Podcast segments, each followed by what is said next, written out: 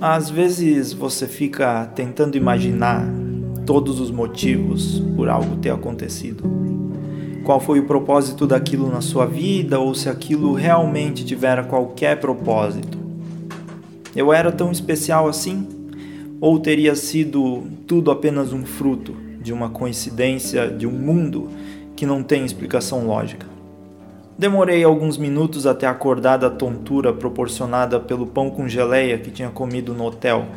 Meus olhos estavam embaçados e minha boca completamente seca. Ao meu redor, um lugar completamente desconhecido, com luzes brilhantes por todos os lados que tornavam qualquer possibilidade de me localizar naquele ambiente praticamente nula. Levantei da cama e cambaleei até a porta branca de madeira no final do que parecia ser um quarto de hospital.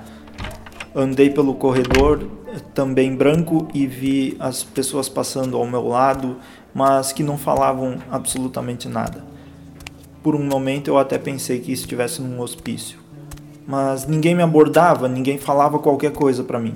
Cheguei no balcão da recepção e perguntei o que estava acontecendo. A pessoa que me atendeu foi extremamente simpática e indicou que eu deveria voltar ao meu quarto, pois eu estava sob medicamentos muito fortes. Eu acabei cedendo e voltei a deitar na minha cama.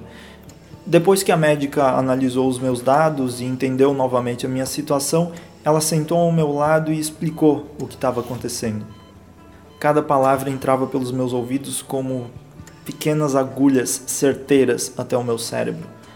Talvez eu soubesse que aquilo fosse inevitável, ou talvez eu estava tentando me enganar.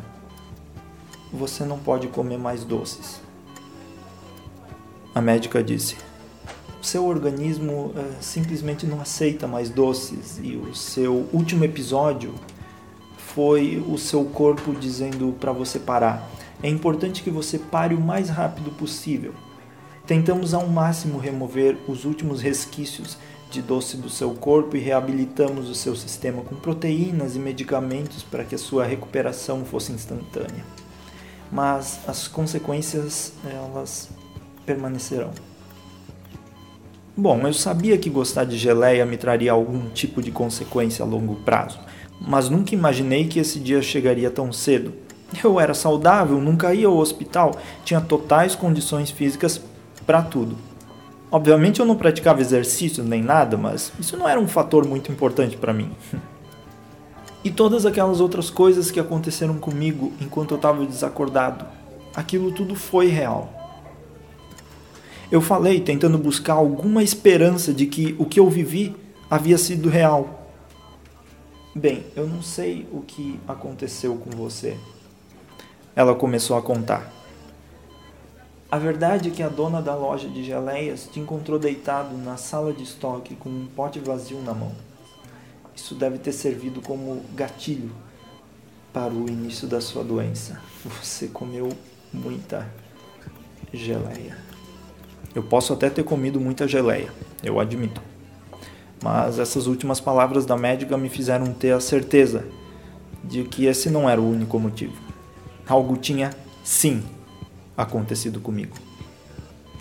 Eu tinha viajado para algum lugar completamente maluco e experimentado uma geleia que nem o meu corpo conseguia suportar.